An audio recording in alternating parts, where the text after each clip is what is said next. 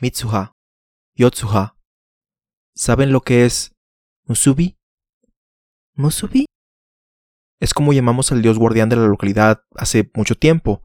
Significa unión. Esa palabra tiene un profundo impacto para nosotros. Entre las arilos es una unión. Conectar con las personas es una unión. Y el pasar del tiempo es una unión. Todo esto es parte del poder de Dios. Los hilos que trenzamos con Él representan el paso del tiempo mismo. Se acomodan y toman forma, se enredan y se retuercen, a veces se desenredan, se rompen y se vuelven a conectar. Eso es una unión. Eso es el tiempo. Bienvenidos. Su asiento está reservado en la butaca introvertida.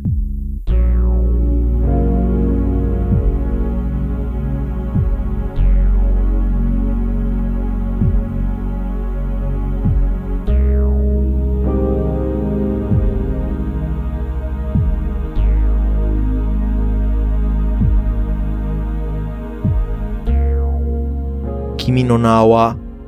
también conocida como Your Name, es una cinta animada estrenada en el año 2016, la cual fue escrita y dirigida por Makoto Shinkai. Protagonizada por Ryunosuke Kamiki y Mone Kamishiraishi, cuenta la historia de Mitsuha y Taki, dos jóvenes con vidas muy distintas, las cuales se ven unidas por un evento astronómico que sucede cada 1200 años, así como el curioso fenómeno de que, varias veces por semana, despiertan habitando el cuerpo de la otra persona.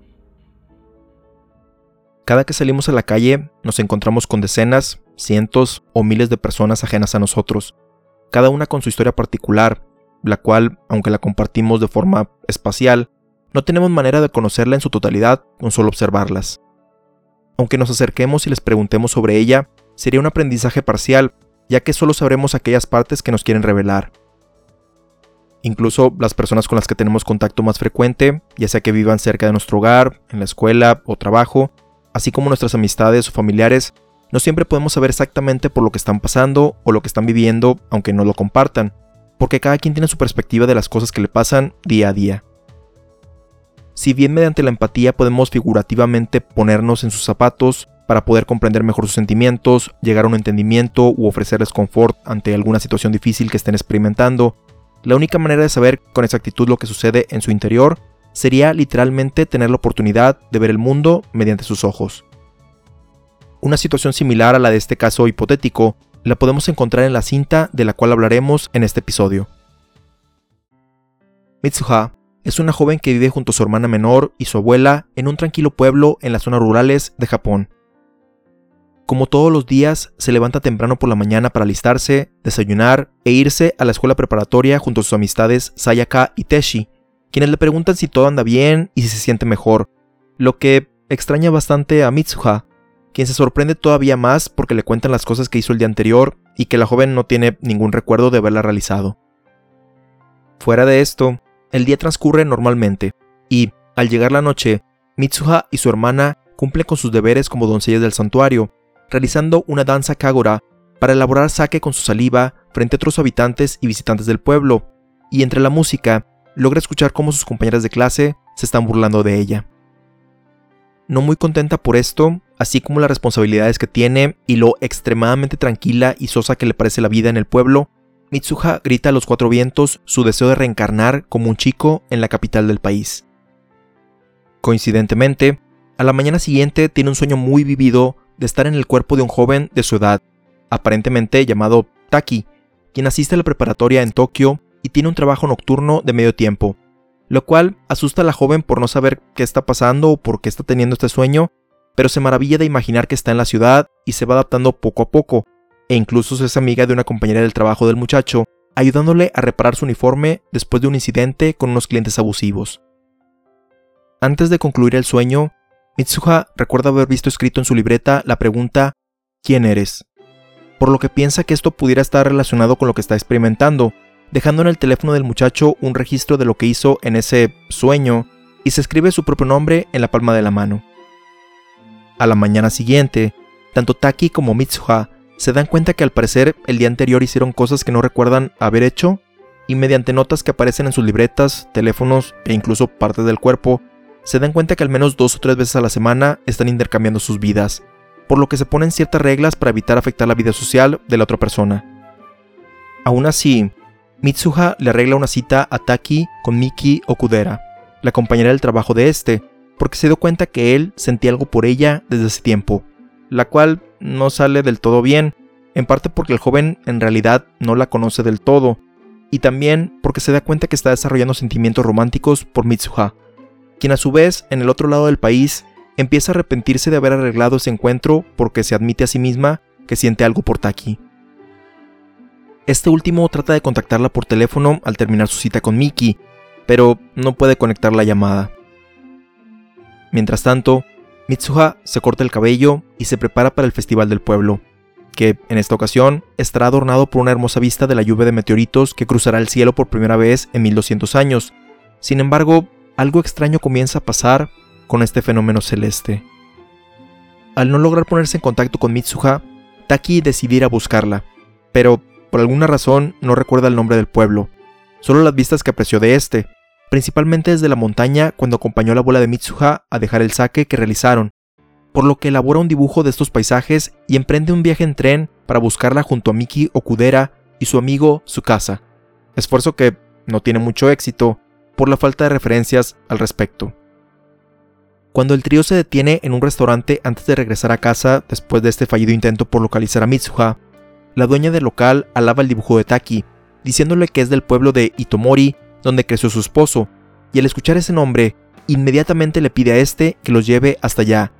Pero en ese momento todos, excepto Taki, se dan cuenta que el pueblo que busca fue destruido tres años antes por el meteorito.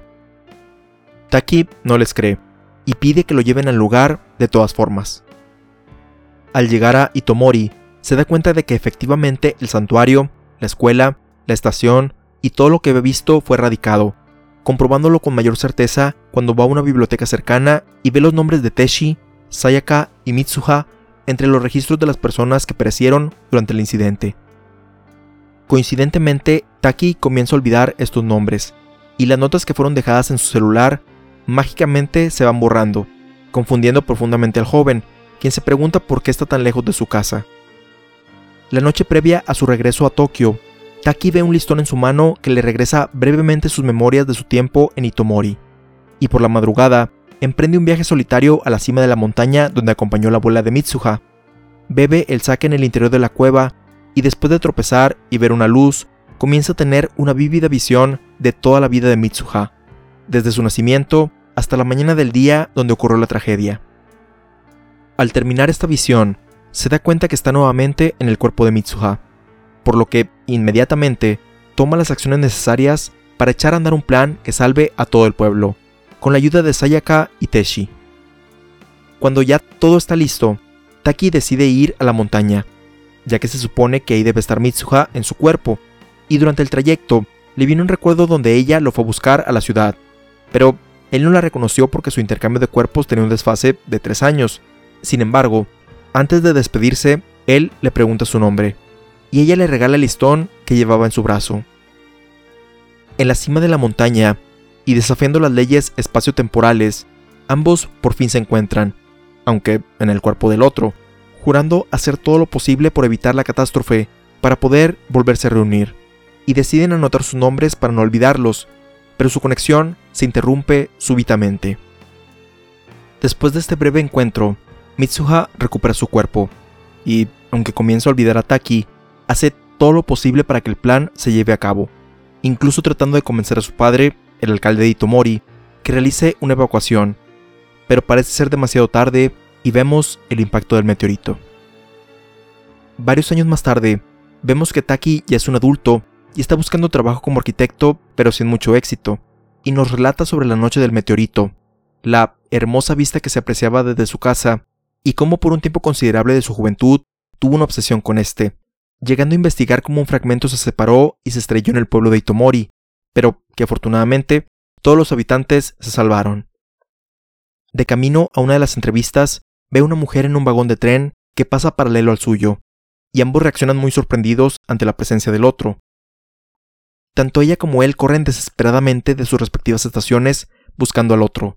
llegando a coincidir en extremos contrarios de una escalera, donde ya que están ahí parecen no reconocerse y se pasan de largo.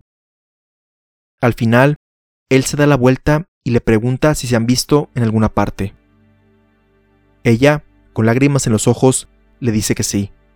Probablemente se conocían previamente. El sentimiento se contagia en el rostro del joven, y al unísono se preguntan sus nombres, dándole fin a la película.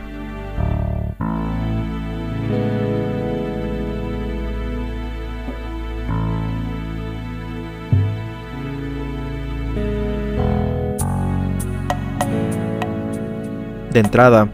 una de las cosas que me parecieron curiosas de esta película, tanto la primera vez que la vi como en esta ocasión para este episodio, es que Your Name es de los pocos largometrajes animados que inicia con un opening tradicional de anime transmitido por televisión, al menos en mi experiencia personal, siendo el otro ejemplo que se me viene a la mente el de la película Redline. La diferencia entre una secuencia de títulos y un opening de anime particularmente es que este último es una animación especial que tradicionalmente aparece al inicio de cada episodio en una serie animada, ya sea antes de que este comience como tal o justo después del cold open, la cual está sincronizada con una pista musical,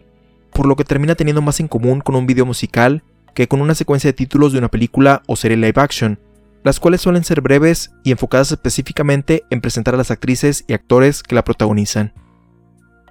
El propósito del opening en el anime es el de transmitir en aproximadamente en un minuto y medio el tono de la serie y el arco narrativo que se tratará en esta temporada, con una animación emocionante o emotiva, sincronizada con una música acorde al sentimiento que se quiera proyectar, ya sea compuesta originalmente para el programa o una ya existente especialmente licenciada. Así como, honestamente, rellenar la duración del episodio para que se ajuste a los 22 o 25 minutos que se tienen que cumplir a la semana. Entonces, las razones por las que se me hace extraño utilizar este recurso en la película son que no es necesario el tener que recurrir a este para captar la atención de la audiencia, porque, en primer lugar, ya de entrada se hizo el compromiso de ver la película por las aproximadamente dos horas que tiene de duración. No es algo que se transmita semanalmente o que se tenga que emplear para tratar de evitar que el cambien de canal después de que terminó el programa que estaban viendo previamente. Sin embargo, he de aceptar que, quizá por ser un recurso no tan utilizado en el cine animado, así como mi gusto por los openings de anime, me pareció una idea fresca para emocionar a quien está viendo la película por la historia que se va a desenvolver, aunque pienso que si se volviera una tendencia que se repite constantemente, pudiera perder el impacto. Pero, la segunda razón por la que se me hizo curioso recurrir a esto es que los openings tienden a revelar detalles clave de la trama, ya que como se tienen que utilizar durante varios episodios, deben mantenerse relevantes a los eventos de estos mismos, incluyen escenas que en ocasiones explícitamente revelan puntos clave de la historia de ese arco narrativo. Algunos animes evitan caer en esto al mostrar secuencias muy generales o abstractas de lo que va a pasar en el show, y es hasta después de haber visto ciertos episodios que éstas empiezan a cobrar sentido. Ejemplos de estos los hemos visto en series de las cuales hemos hablado en otros episodios, como Beastars, Doro, Neon Genesis Evangelion y hasta cierto punto Avatar The Last Airbender, o, en su defecto, los openings se van modificando conforme se van haciendo revelaciones clave en la historia, sumándole nuevas secuencias a la introducción e incluso llegando a cambiarlo completamente, siendo el mejor ejemplo que se me ocurre al momento de escribir y narrar este episodio, los de la adaptación animada de JoJo's Bizarre Adventure, al menos a partir de la parte 3. En el caso de Your Name, siento que se camina en la delgada línea entre los dos, ya que en su mayoría se muestran secuencias que sugieren la trama, donde Mitsuha y Taki se están buscando entre una gran multitud. Se establece la distancia geográfica que hay entre ambos, los diferentes mundos en los que viven, así como el motivo del lazo que los une. Pero a la vez también nos muestra, aunque en menor medida, imágenes que aparecen después en la película, y principalmente nos enseña que los protagonistas se vuelven adultos a lo largo de su relación, lo cual podría ser un spoiler para la audiencia más atenta y que recuerde ese detalle la primera vez que ve la película. Pero a final de cuentas, siento que la película combate el posible efecto de esta revelación, tanto con su duración, ya que este detalle se vuelve relevante hasta casi la mitad de la historia, 47 minutos después del opening, así como el hecho de que te va envolviendo en su trama, presentándote inmediatamente después de la secuencia inicial una trama de fantasía, con el curioso cambio de cuerpos que los protagonistas experimentan, cuando inicialmente te había prometido una historia romántica, para, eventualmente, terminar cumpliendo esta promesa, por lo que este sub y baja emocional siento yo es lo que provoca que, aunque te muestra que Mitsuha sobrevive al meteorito desde los primeros minutos, no lo resientes al momento de la revelación, manteniendo el shock inicial y las sorpresas de cómo es que ella y los habitantes de Itomori libran esta tragedia. En resumidas cuentas, pienso que el filme utiliza a su favor el recurso del opening para emocionar a la audiencia por la historia que está a punto de ver, y confía lo suficientemente en su narrativa, así como la duración total, para superar los aspectos negativos que estas secuencias introductorias tienen en las series animadas para televisión, pero creo que es un recurso que se debe utilizar espaciadamente para que no se vuelva tedioso. Hasta el momento de escribir y grabar este episodio, no he visto otra película escrita y dirigida por Makoto Shinkai, por lo que desconozco si esta es una tradición en sus proyectos o el caso de Your Name es una excepción. Algo que también salta a la vista desde el principio de la película y que trae la atención inmediatamente es la dirección de arte, ya que no solo sus paisajes, construcciones y personajes cuentan con una enorme atención en el detalle, sino que utiliza de una manera bastante efectiva las fuentes de luz para ambientar las escenas, tanto las naturales como las diferentes partes del día, las estrellas por la noche y, por supuesto, la vista provocada por el meteorito que marca a la vez la unión y división de los protagonistas, así como las artificiales luces de la ciudad en los edificios o las de los puestos que vemos brevemente durante el festival en el pueblo de Mitsuha. Todo esto complementa la animación de los personajes y la emoción de las escenas y su desarrollo, donde, en su mayoría, momentos más alegres, graciosos o revelaciones positivas se desarrollan con una intensa luz cálida, como todos los enredos iniciales por el cambio de cuerpos y las travesuras que se juegan entre sí, la plática que da la abuela sobre la importancia de las uniones y lazos que formamos en la vida, o en la misma conclusión de la cinta, mientras que los momentos trágicos se dan principalmente al anochecer. Desde la pena que le da a Mitsuha que se burlen de ella mientras realiza su danza Kagura y el ritual de elaboración del sake, el incidente con los impertinentes clientes que tiene esta cuando habita en el cuerpo de Taki, cuando ambos se encuentran en la cima de la montaña y desaparecen justo cuando estaban por anotar sus nombres, hasta la desesperación por efectuar el plan para evacuar el pueblo, así como el catastrófico impacto del meteorito que borra por completo a Itomori. Por su parte, los atardeceres marcan los momentos agridulces del filme, como la fallida cita que Mitsuha le programó a Taki con la señorita Okudera, la revelación de que por fin Taki encontró el pueblo donde vive Mitsuha, pero tres años después de que éste sufriera la terrible tragedia, o el ya mencionado encuentro en la montaña, donde por fin pueden coincidir, pero saben que no les queda mucho tiempo. Además de que esto es un aspecto que denota la atención al detalle por parte del equipo de animación involucrado en crear la cinta y ayuda a mejorar la experiencia de ver los eventos de la misma, siento que también comunica la sensación de descubrir un nuevo mundo con ojos frescos, o, en este caso, otra parte de tu mismo país con la que no tienes familiaridad. En mi caso particular, vivo principalmente en un ambiente de ciudad, y puedo decir que cuando me ha tocado ir a partes de mi estado o país separados de la mancha urbana, sí me llego a maravillar por las vistas que hay de la naturaleza, e incluso ver las montañas mucho más de cerca de lo que estoy acostumbrado es fascinante, o el cielo lleno de estrellas, que acá están oscurecidas por la contaminación, que quizá para quienes viven en esos lugares es algo cotidiano, pero en mi perspectiva de citadino, esta falta de familiaridad le añade ese factor sorpresa que realza lo que estoy viendo. De igual forma, cuando me ha tocado acompañar a personas que vienen a vivir o conocen mi ciudad por primera vez, les asombra ver la cantidad de edificios y lugares para comer o divertirse que tenemos a nuestra disposición, siendo que para los que vivimos aquí lo vemos como algo de todos los días e incluso nos llegamos a quejar de que no sabemos dónde pasar nuestro tiempo de esparcimiento. Y esa es la sensación que me dejaron las vistas en Your Name, que son fantásticamente idílicas no solo porque el estudio quiso demostrar sus habilidades artísticas, sino que le añaden a las emociones de la historia, mostrando una versión soñada de los hermosos parajes del Japón rural y urbano, y que, además de esto, están embellecidos porque así es como los protagonistas de la historia los perciben al verlos por primera vez. Entrando en forma a la historia de la cinta, mediante los ojos de Mitsuha y Taki, Your Name nos muestra las diferencias que existen entre el Japón rural y el Japón urbano, así como el fenómeno migratorio que desde hace tiempo ocurre en ese país. Como vemos en la película, los pueblos rurales japoneses no están completamente aislados de la ciudad, ni tampoco son ajenos a la tecnología actual, y tienen la ventaja de estar más en contacto con la naturaleza, con hermosos paisajes de montañas, bosques, lagos y, en algunos casos, hasta cascadas, donde la vida transcurre de manera tranquila, la gente es más amigable y vive sin tantas prisas comparado con el ritmo de la ciudad, además de ser de los lugares más seguros en todo el archipiélago, y eso considerando que Japón, en general, está en el top 10 de los países con menores índices de criminalidad a nivel mundial. Sin embargo, es precisamente esta calma la que no cuadra con las generaciones más jóvenes, en parte porque no hay mucha variedad en cuestiones de entretenimiento, como vemos en la cinta, no existen cafeterías o lugares de reunión donde la juventud se pueda reunir en sus ratos libres, y, por lo que pude revisar, cuando existen, solamente tienen uno, que a la vez hace de bar y cafetería. Pero la razón principal por la que esto no cuadra con las generaciones más jóvenes es porque en el pueblo no existen muchas opciones de desarrollo profesional que no estén relacionados con la agricultura o la construcción. Por esta razón, es que la gran mayoría se traslada a alguna de las ciudades principales para realizar sus estudios universitarios, encontrar un trabajo mejor remunerado y establecerse en un hogar propio, siendo muy pocos los que regresan a sus pueblos natales fuera de ocasionales visitas a los familiares. Ejemplo de esto en la película lo vemos con Mitsuha, Sayaka y Teshi, quienes cuando son estudiantes de la preparatoria hacen referencia a que no hay mucho que hacer en Itomori y sueñan con algo más. Incluso Teshi, quien originalmente dice abiertamente querer seguir los pasos de su padre en el negocio de la construcción, secretamente piensa en trazar su propio camino, y al final de la película vemos como los tres se han mudado a Tokio para desempeñarse en sus respectivas carreras. Además, está el encargado del restaurante donde Taki acude en su búsqueda del pueblo, quien era originario de este, pero también salió de ahí para establecer su propio negocio, aunque, bueno, en la película se expone que en particular él no ha regresado porque Itomori ya no existe.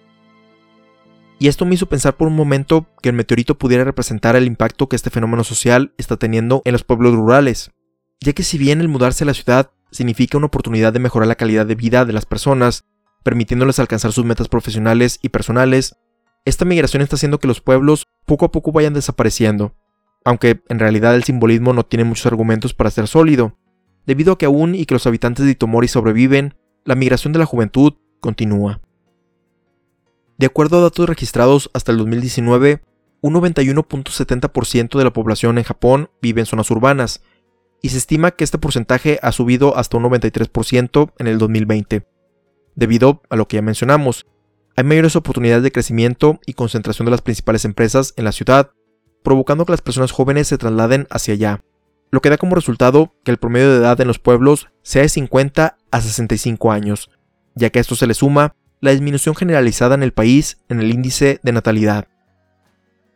Para mantener viva la economía, muchos pueblos recurren a impulsar sus festivales o establecer atracciones que motiven a los citadinos y turistas a visitarlos, aunque no siempre con el mayor de los éxitos. Un ejemplo de esto es el pueblo de Yubari,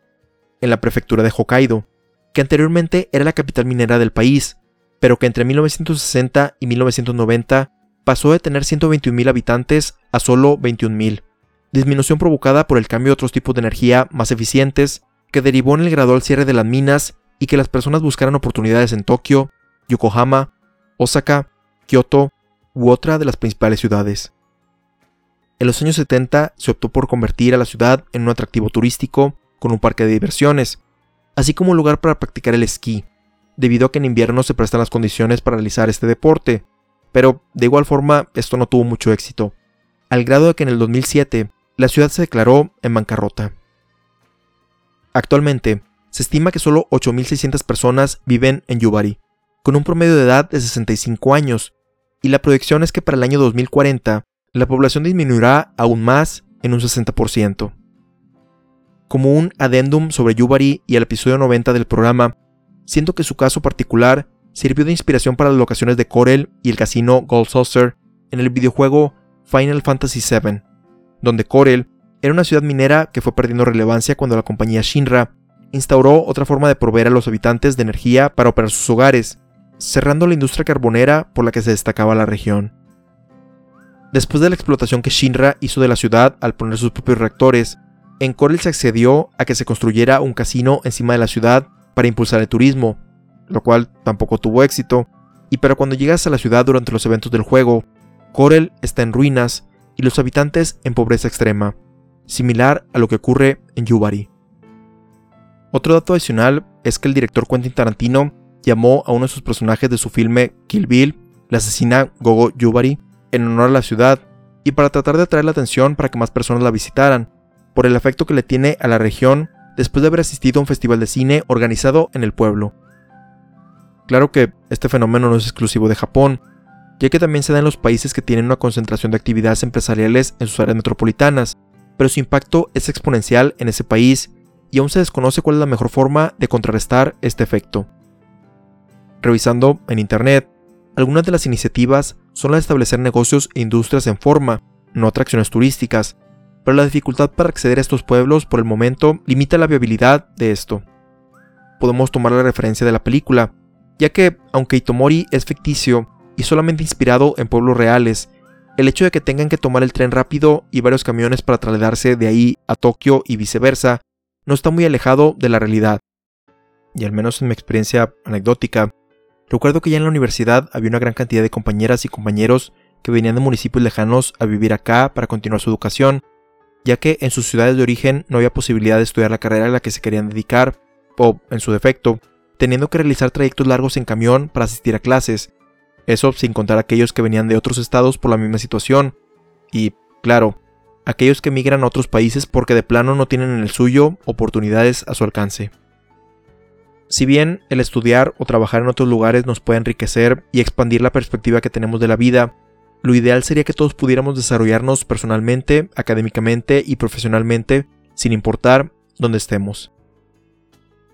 En el caso contrario, recientemente se publicó un estudio de que, al menos en mi ciudad ubicada en la zona urbana, se ha ido incrementando el índice de edad en un 14% del año 2000 a la fecha, porque si bien hay empresas principales aquí, las personas jóvenes que viven por su cuenta o que comienzan a vivir con su pareja deciden irse a los fraccionamientos nuevos que se abren en los municipios fuera de lo que antes se conocía como el área metropolitana, debido a los altos costos en las viviendas de las colonias aledañas a donde crecieron, haciendo que la mancha urbana vaya consumiendo cada vez más el territorio del Estado. Desconozco si el dejar que la zona urbana se expanda libremente hacia estas áreas es la respuesta correcta para resolver esta cuestión, porque si bien conecta más a las diferentes municipalidades, se lleva de encuentro a las áreas verdes, haciendo que el clima se vuelva más extremoso, además de que tampoco parece resolver los problemas de pobreza que tenemos. Deseo que quienes tienen el poder de llevar a cabo soluciones para el beneficio de las personas a las que tienen que servir, tanto las que mencionamos en Japón como las de mi localidad, pongan en práctica estas acciones. Volviendo a la película, un detalle recurrente en ella es que, en repetidas ocasiones, cuando se utiliza una puerta corrediza, ya sea en una casa o en el tren rápido, esta secuencia reflejada desde una vista de gusano, es decir, con la cámara pegada al suelo, tomando el perfil de la puerta justo en el momento en que ésta se abre o se cierra. Por un lado, es una forma dramática de tomar esta acción y hacer una transición entre escenas, permitiéndonos ver un ángulo que tradicionalmente no podemos apreciar, a diferencia de cómo se utiliza regularmente en el anime, donde es un recurso cómico para revelar la aparición repentina de un personaje y su reacción ante una situación absurda que está suscitando con el resto del elenco. O, al revés, un personaje abre una de estas puertas corredizas y descubre a alguien más escondiéndose o haciendo algo gracioso, como también pasa en esta película, cuando Yotsuha descubre a Taki en el cuerpo de Mitsuha por la mañana.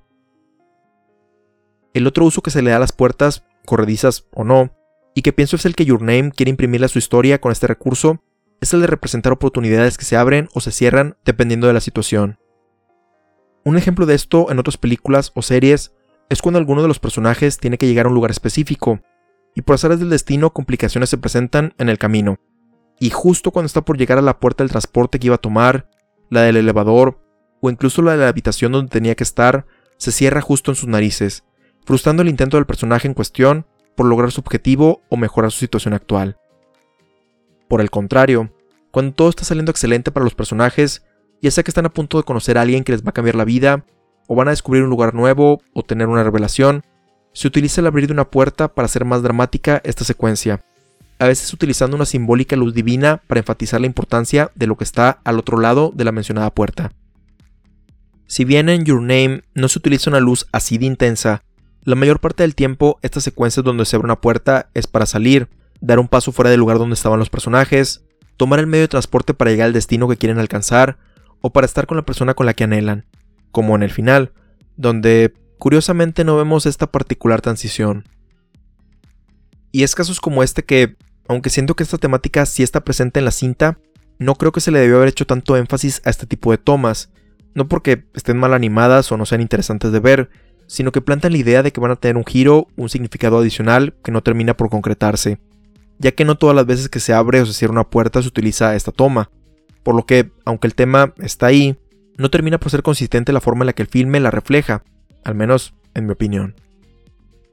Como ya mencionamos, la cinta comienza con la premisa de que Mitsuha y Taki varias veces a la semana intercambian cuerpos, y la manera en que la película refleja este cambio por medio de la animación trabaja en varios niveles. El más aparente son los manierismos que tienen al momento de habitar en el cuerpo del otro, donde Taki, en el cuerpo de Mitsuha, hace que se muestre más tosca, sin importarle mucho las normas sociales a su alrededor, más atrevida, etc. Mientras que Mitsuha, en el cuerpo de Taki, se muestra más respetuoso y cálido con las personas a su alrededor, incluso mejorando las relaciones que el joven tiene en su vida diaria y aprovechando que él percibe un sueldo para darse lujos que no puede experimentar en su pueblo. Este punto de la caracterización está bien hecho de manera técnica, en relación a que está muy bien animado, y es lo que le brinda el elemento cómico a la cinta, ya que, aunque el comportamiento cuando cambian de cuerpos está un tanto estereotipado, era importante lograr que esta parte de la historia funcionara con solo ver la manera en que se comportan, y tú como audiencia puedas diferenciar cuando ocurre el cambio de cuerpos. Pero la parte que se me hace todavía más interesante en este aspecto tiene que ver con el talento vocal de Mone Kamishiraishi y Ryunosuke Kamiki, donde implementan diferentes inflexiones para representar a su personaje, y cuando éste habita el cuerpo de la otra persona, todo con un sutil cambio en su tono de voz y modificando el lenguaje que utilizan. Este detalle se puede perder en la traducción a otros idiomas, pero en japonés existen diferentes formas de referirse a uno mismo dependiendo tu género y tu edad. De manera generalizada, tanto mujeres como hombres utilizan los pronombres watashi o watashi wa para decir yo o yo soy en una oración, o si se busca más formalidad, se puede utilizar watakushi. En el caso particular de los hombres, se utilizan los pronombres boku, u, ore donde el primero es más utilizado como una manera humilde de referirse a uno mismo sin importar la edad que tengas, pero es considerado más infantil porque los niños lo utilizan para referirse a ellos mismos de manera respetuosa frente a sus mayores, mientras que el segundo es más utilizado a partir de la adolescencia para denotar que los jóvenes se ven a sí mismos más adultos, aunque a veces puede ser muy grosero o presuntuoso de su parte el utilizar mucho este pronombre. También es importante comentar que ambos pronombres son utilizados por las mujeres, incluso siendo una forma tradicional de referirse a ellas mismas en un momento de la historia, pero actualmente lo emplean en situaciones donde no quieren ser percibidas como estereotípicamente femeninas. Por el contrario, cuando quieren ser percibidas de esa forma, es decir, de una manera tradicionalmente linda o kawaii, las mujeres utilizan el pronombre atashi en conversaciones casuales, y, de igual forma, se emplea por hombres que quieren dar esta imagen con quien están conversando. Existen más pronombres en japonés para estos casos, pero esto solo es para darnos una idea de cómo, en este aspecto en particular, este idioma transmite la identidad de género que la persona quiere proyectar durante una conversación, además de ser los ejemplos que vemos durante la cinta Your Name. Cuando Mitsuha, en el cuerpo de Taki, conversa con los compañeros de clase de este, utiliza primero el watashi de manera generalizada, lo cual está bien cuando platiques con alguien que no conoces muy bien, además de ser la forma que ella utiliza en su vida diaria, sin embargo, ellos se extrañan porque no es la forma que Taki suele presentarse con ellos. Inmediatamente recurre al Watakushi porque percibe que no fue lo suficientemente formal con estas personas que está conociendo, pensando que los ofendió, y ellos la siguen viendo raro. Comprendiendo que quizá debe recurrir a un pronombre masculino, utiliza el boku, porque quizá es como observó su amigo de la infancia referirse a sí mismo de esa manera mientras crecían, y por la misma confianza entre ellos nunca utilizó el ore, que veía en los adultos para imponer una imagen más masculina u autoritaria, pero sigue sin obtener una reacción satisfactoria por parte de los amigos de Taki. Es entonces que por fin deduce que Taki es un chico que utiliza el ore debido a que quiere presentar una imagen más ruda frente a sus amistades, por lo que termina escogiendo este pronombre, por fin recibiendo la aprobación de los chicos de que así es como se llevan. Quizá este es un detalle minúsculo, pero ayuda a la caracterización de los personajes y el transmitir que están habitando no solamente un cuerpo distinto al suyo, sino también uno del género opuesto, por lo que tienen que adaptarse, o, en su defecto, retar las normas que se les imponen. En la traducción en inglés, Mitsuha utiliza la frase You know how y posteriormente los pronombres girls, gals y guys para tratar de adivinar la forma correcta, y, en español latino, usa la expresión bueno a seguido de las muchachas, chicas y los chicos, que aunque no es exactamente lo mismo, entiendo el reto de tratar de localizar este específico detalle del japonés a otro idioma y tratar de transmitir esta breve, preculturalmente significativa confusión. Siguiendo con el impacto del lenguaje que mencionamos en el episodio anterior, donde hablamos sobre la importancia que tiene y cómo lo utilizamos para comunicar nuestras ideas, en este caso es cómo los pronombres comunican la identidad de género con la que nos identificamos. De ahí el por qué es tan relevante para las personas que se utilicen los preferidos por ellas mismas. Podría parecer que esto no aplicaría a las personas cisgénero, es decir, alguien que se identifica con el género y conductas esperadas según su sexo anatómico determinado al nacer, pero por experiencia anecdótica, me ha tocado verlas corregir e incomodarse en cierta medida cuando se les nombra con un pronombre con el que no se identifican, por lo que esto no es solo cuestión de personas transgénero, intergénero, no binarias, etc., sino de todas las personas, ya que en estos pronombres va parte de quiénes somos nosotros y cómo nos percibimos. Y es que parte de la trama de Your Name, aunque quizá de una manera no intencional, se trata sobre las expectativas que se tienen para los hombres y las mujeres, la presión que éstas ejercen sobre estos y cómo de cierta forma los limitan. Ejemplo de esto está el que Mitsuha desea haber nacido como un chico que vive en Tokio, tanto para salir de su tranquilo pueblo como para no tener que cumplir con lo que le mandan por ser mujer, y aparte una Miko, o doncella del santuario. Los compañeros de Taki esperan que ésta se comporte de una manera ruda y seria, pero esto no lo deja expresarse libremente, siendo hasta que gracias a Mitsuha muestra un lado más sensible que puede establecer una conexión más cercana con Miki o Kudera, pero cuando vuelve a retomar su vida, batalla para hacerlo porque no sabe o no se da permiso de ser natural y bajar la guardia con ella. En sí, la mayor preocupación que ambos tienen cuando intercambian de cuerpos es que la otra persona los avergüence, y se ponen una serie de reglas sobre cómo comportarse cuando ocurre este cambio, para evitar que la percepción que tienen las personas sobre ellas no se modifique radicalmente, que vienen siendo las mismas expectativas que se tienen sobre el género de ambos, sobre cómo deben sentarse, qué palabras utilizar, cómo ser con otras mujeres y hombres, entre otras. Aunque en la práctica se nota que retar estas normas sociales les trae un beneficio en sus relaciones.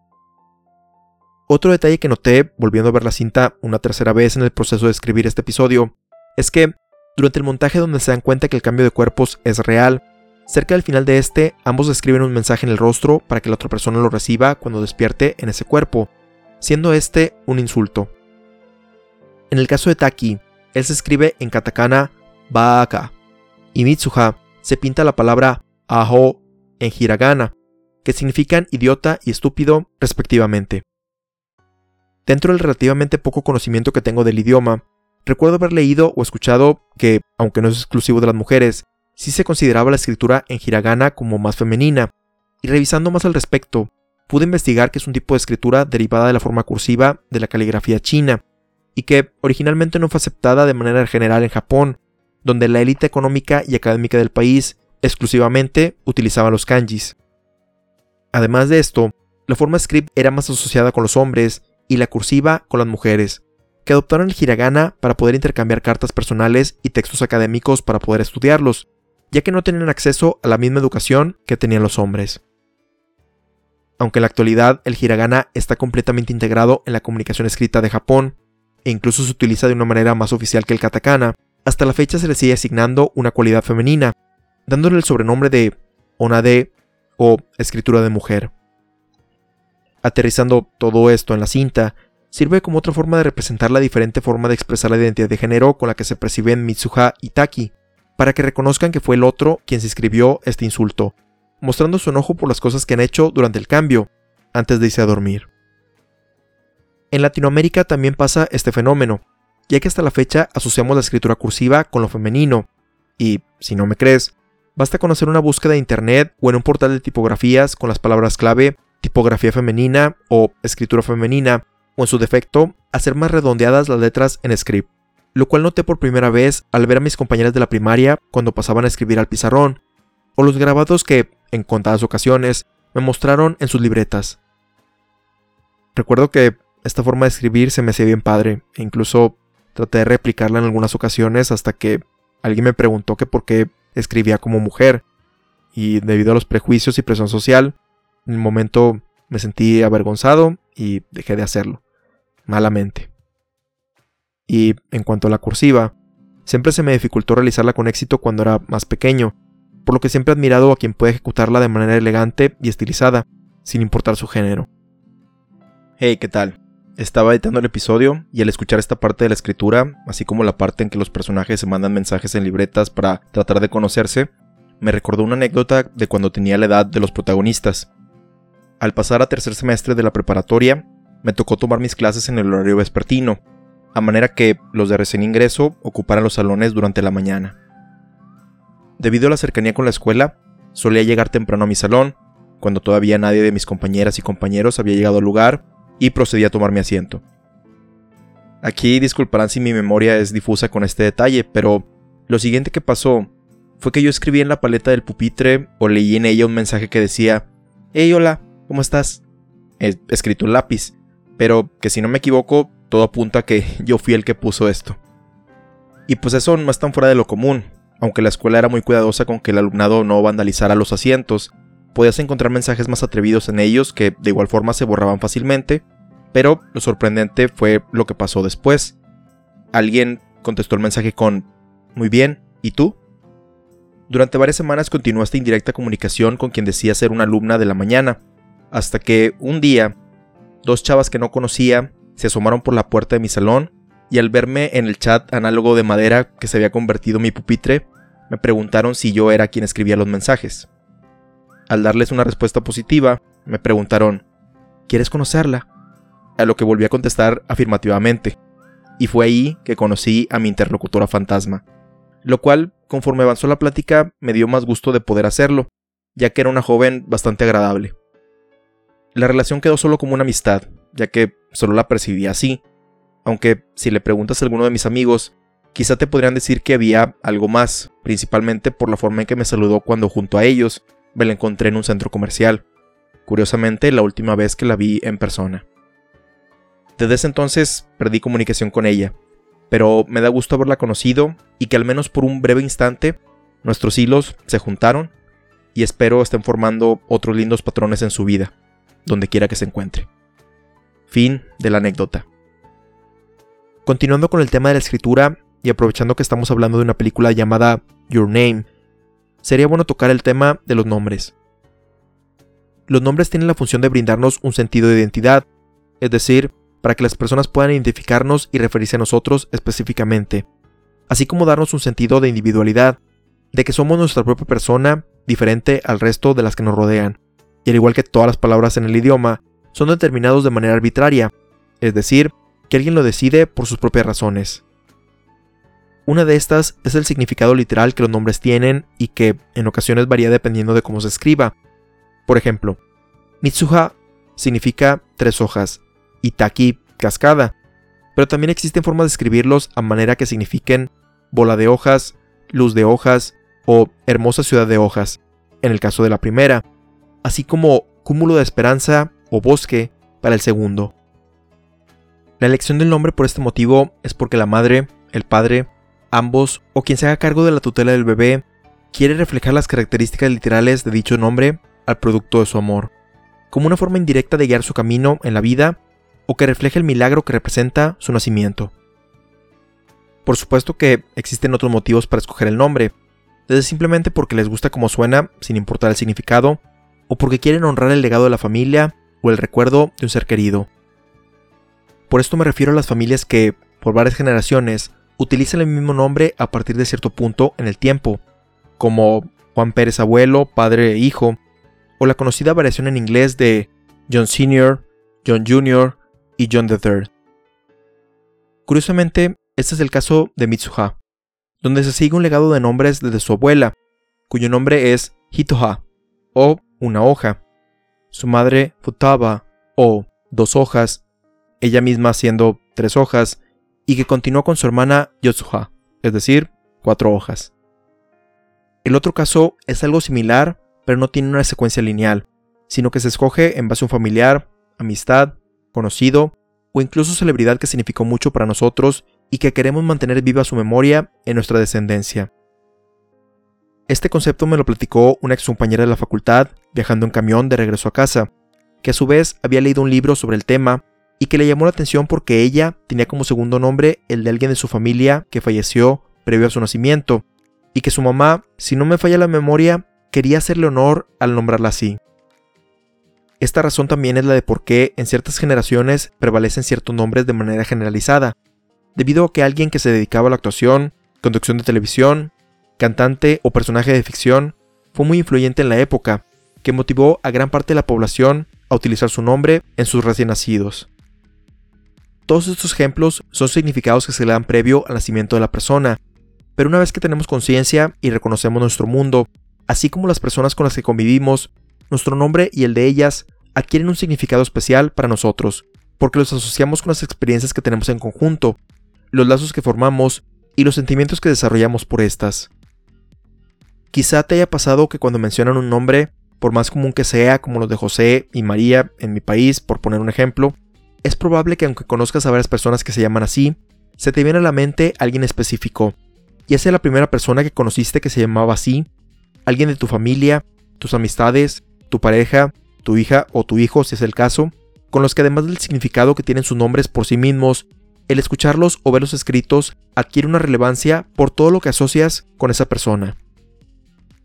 Escuchar o leer un nombre nos lleva a pensar en todas las conversaciones que tuvimos con esa persona, los juegos en los que ambos competimos, las películas que vimos juntos, los viajes que hicimos, los paseos que realizamos en los lugares que visitamos, entre otras asociaciones que nos vienen a la mente simplemente con el nombre, aunque no estamos viendo el rostro de quien se trata en cuestión. Claro que no siempre estos significados son positivos, ya que también pueden aparecer recuerdos negativos de alguien con quien ya no te llevas, que te hizo daño, que hubo una ruptura en la relación, o simplemente porque ya no están corporalmente en este mundo y puede traernos un malestar, incomodidad, ansiedad o tristeza el que nos lo mencionen. En mi opinión, ese es el mayor impacto que tienen los nombres, ya que cuentan con el poder de provocar una gran variedad de emociones y sentimientos en las personas, que si bien están asociadas a acciones realizadas por alguien, trascienden más allá de estas. Dentro de Your Name, podemos ver un ejemplo de esto cuando Taki descubre que Mitsuha pereció en el incidente con el meteorito, y su reacción con simplemente ver su nombre entre las víctimas, donde no necesita ver una foto de ella para empezar a sentir una profunda ansiedad y tristeza, la cual se ve interrumpida cuando comienza a olvidarlo. Hablando sobre este aspecto, durante el clímax de la cinta, cuando por fin se encuentran en la cima de la montaña y se separan nuevamente al anochecer, ocurre algo similar, ya que a pesar de que se acaban de ver, comienzan gradualmente a olvidar el nombre del otro, llenándolos de tristeza, porque con ello se va no solo el recuerdo del reciente encuentro, sino también todos los mensajes que intercambiaron por medio de libretas, notas y mensajes por teléfono, así como el haber conocido el mundo de la otra persona mediante sus ojos. Me quedé pensando en cómo sería el no poder recordar el nombre de mis seres queridos, que es algo que damos por sentado en la vida, pero que sería terrible el no poder tener estas memorias a nuestra disposición para alegrarnos y confortarnos. En el aspecto romántico del cual trata la cinta, aunque quizá no todos esos recuerdos fueron positivos, no me gustaría olvidar el nombre de mis exparejas, porque además de que en todas esas relaciones hubo buenos momentos, también hay lecciones que aprendí y que informan parte de la persona que soy ahora. Además, y quizá ya lo había mencionado en un episodio anterior, toda la situación de Mitsuha y Taki, dos personas que pasan de no saber que existen a establecer una relación, me pone a pensar en lo rápido que te puede importar el nombre de una persona, ejemplificado en el caso de alguien que conocí por algo tan simple como que le pareció interesante mi playera en la facultad, y que, en cuestión de semanas, me ponía feliz no solo conversar con ella, sino también escucharla nombrar, a pesar de que, el mes anterior, no sabía de su existencia. Para bien o para mal, no pasó nada sobrenatural ni mucho menos romántico en esa experiencia de la vida real, pero queda como un recuerdo lindo de la juventud que regresa a mí cuando escucho su nombre, no con la motivación de alguna vez volvernos a ver, sino como una buena memoria de algo que pasó hace más de una década. Ya que estamos hablando sobre las relaciones interpersonales, el tema central de la película es precisamente estas conexiones que hacemos a lo largo de la vida, con nuestra familia, amistades y, claro, con la persona que se convierte en nuestra pareja sentimental.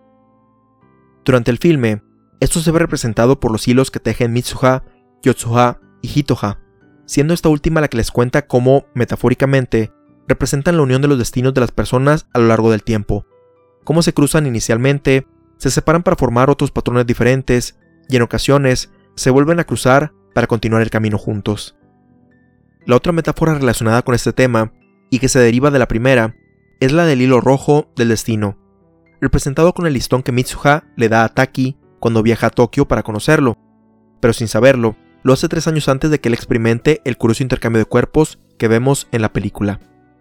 El hilo rojo del destino es una leyenda de origen chino que involucra a la diosa lunar encargada de bendecir a los matrimonios, o una poderosa hechicera dependiendo de la interpretación, que le indica a una de las partes que un hilo rojo la une con la persona con la que eventualmente se casará. En la mayoría de las versiones de la historia, la persona que está siendo guiada por la diosa no le cree o no quiere casarse con quien la divinidad le ha mostrado, ya sea porque está en una edad muy temprana para pensar en el matrimonio o siquiera en una relación sentimental, o, en su defecto, pertenecen a una clase social alta y no ven cómo pueden relacionarse con alguien de clase baja, pero que luego en la vida vuelven a reunirse con ella en otras circunstancias y es ahí donde se dan cuenta que no debieron haber realizado juicios previos sin haberlas conocido, aceptando el destino que el hilo les había marcado. Si esto suena similar, es porque la historia de Your Name no solo tiene el hilo rojo como un elemento literal en la trama, sino que podríamos decir que es una reinterpretación moderna del mito, donde existe una diferencia en el contexto social entre ambas personas, un rechazo inicial a tener una relación sentimental, explícitamente al final del montaje, donde se escriben insultos en la cara, y luego con el tiempo pasan conociéndose en el cuerpo del otro y desarrollan sentimientos románticos por la otra persona, así como que al final se encuentran de nuevo en su adultez gracias al destino. Además de que hay variantes más trágicas que otras de esta leyenda,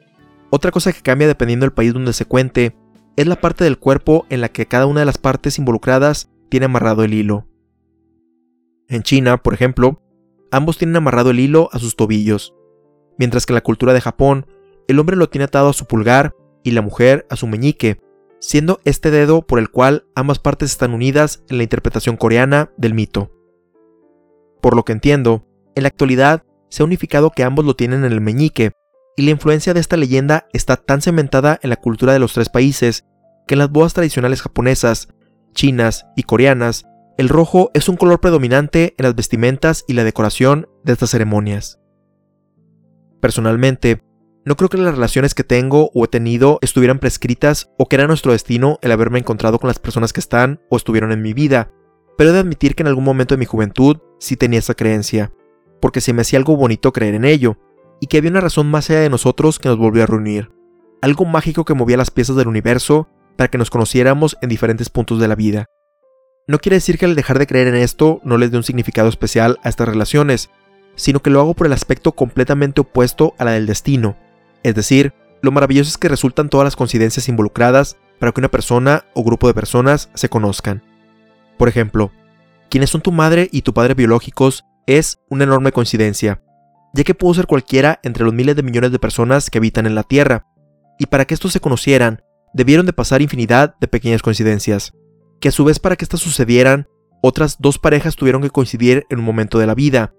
que a la vez son el resultado del encuentro de otras cuatro personas que se encontraron en el mismo periodo de tiempo, y así sucesivamente. De la misma manera, para que conocieras a quienes hoy son tus amistades, tuvieron que pasar ciertas coincidencias para que se encontraran, ya sea haber nacido dentro de la misma generación, haber llegado al mundo en un determinado territorio geográfico o haberte mudado a este en un punto de tu vida, haber asistido a la misma escuela, haber hecho las mismas actividades extracurriculares, o haber conocido a otras amistades en común, tener una vocación profesional similar, por mencionar algunos factores. Lo mismo puede suceder con tu pareja actual o las que tuviste en el pasado, donde tuvieron que pasar varias cosas para que se conocieran, que en el momento no parecen ser muy obvias. Por ponerles un ejemplo, para conocer a la persona con la que estuve en mi última relación, tuvo que pasar lo siguiente. Haber nacido en esta parte del mundo. Tener desde la infancia el pensamiento de cuál carrera quería dedicarme graduarme de la primaria, secundaria y preparatoria sin reprobar años ni semestres para acceder al siguiente nivel. Haber aprobado el examen de admisión en la facultad relacionada con esa carrera después de un segundo intento. Darme cuenta que esa carrera no era para mí después de un X número de años. Realizar los trámites para hacer el cambio de facultad y aprobar el examen en el primer intento. Una vez dentro, durante el proceso de revalidación de materias, se me dio la oportunidad de escoger en qué grupo quería estar, y me decanté específicamente por el que no salía muy tarde, con los viernes casi libres por la ya mencionada revalidación. Y después de que pasara todo esto, fue ahí donde la conocí, donde, claro, tuvieron que pasar otros sucesos para que comenzáramos a platicar, pero el punto de toda la historia es que si hubiera pensado en otra carrera, si hubiera reprobado en algún punto previo a mi educación universitaria, si me hubiera cambiado de carrera un semestre antes o hubiera entrado directamente a la segunda facultad en primer lugar, o si hubiera elegido el otro grupo disponible en el primer semestre, probablemente no solo la relación sentimental nos hubiera dado, sino que simplemente no nos habríamos conocido. Y esto solo mencionando los eventos de mi lado, ya que para que ella entrara en ese específico semestre a la facultad, también ocurrieron ciertos eventos particulares en su vida, pero todos esos eventos tampoco quieren decir que esto estuviera destinado a pasar, que hilos atados a nuestros dedos, tobillos, o que salen de nuestro sistema circulatorio, uniendo nuestros corazones, nos forzaron a estar en una relación,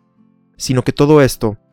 todas estas coincidencias tienen significado porque nosotros mismos decidimos darle un sentido especial, decidiendo voluntariamente estar unidos y, de la misma forma, continuar nuestros caminos por separado. Y eso es lo que para mí es importante no solo en este tipo de relaciones, sino en todas las otras significativas que tengo en mi vida. Que si bien es fascinante pensar en todo lo que tuvo que pasar para que hoy estemos juntos, lo verdaderamente importante de estas coincidencias es todo lo que pasamos a partir de que ocurrió esta unión, lo que seguimos compartiendo en este momento y lo que ojalá sigamos experimentando en el futuro. Quizá nunca podré conocer en su totalidad a mi madre, a mi padre, el resto de mis familiares, mis grupos de amistades, mis parejas pasadas o futuras, porque solo ellas y ellos tienen la perspectiva que tienen de la vida por todo lo que han pasado hasta el momento. Y en la vida real no puedo intercambiar cuerpos con ninguno de ellos para conocerlas con exactitud. Pero eso no me entristece, sino que hace más maravilloso el descubrir algo nuevo cada vez que tenemos la fortuna de compartir un poco más de nosotros en cada plática, reunión, abrazos, caricias o besos, dependiendo del caso, fortaleciendo los lazos invisibles que cada día nos unen más.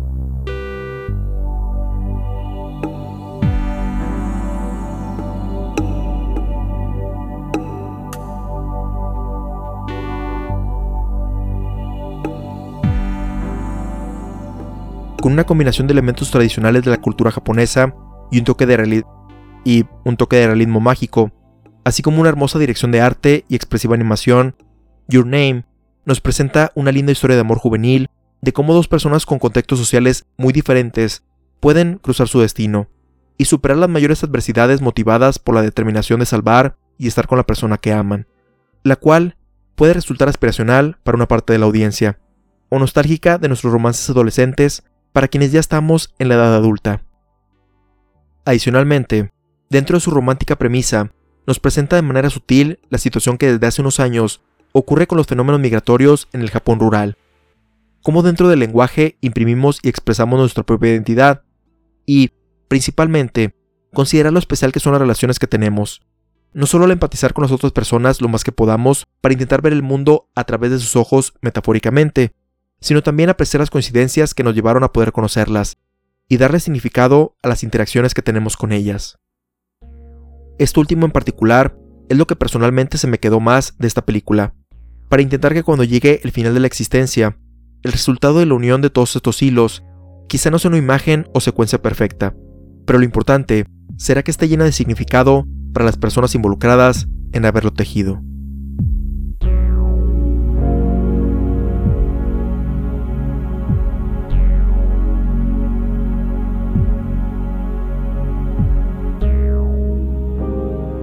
Te recordamos que puedes compartirnos tus opiniones, ideas, sugerencias y o comentarios sobre Your Name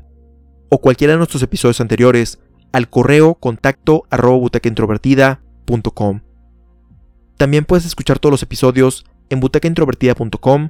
Anchor, Spotify, Apple Podcasts, Google Podcasts, Tuning, Overcast, Pocketcast, entre otros, así como tener notificaciones de cuando se publican suscribiéndote en esas plataformas, nuestro RSS o en las redes sociales oficiales del programa.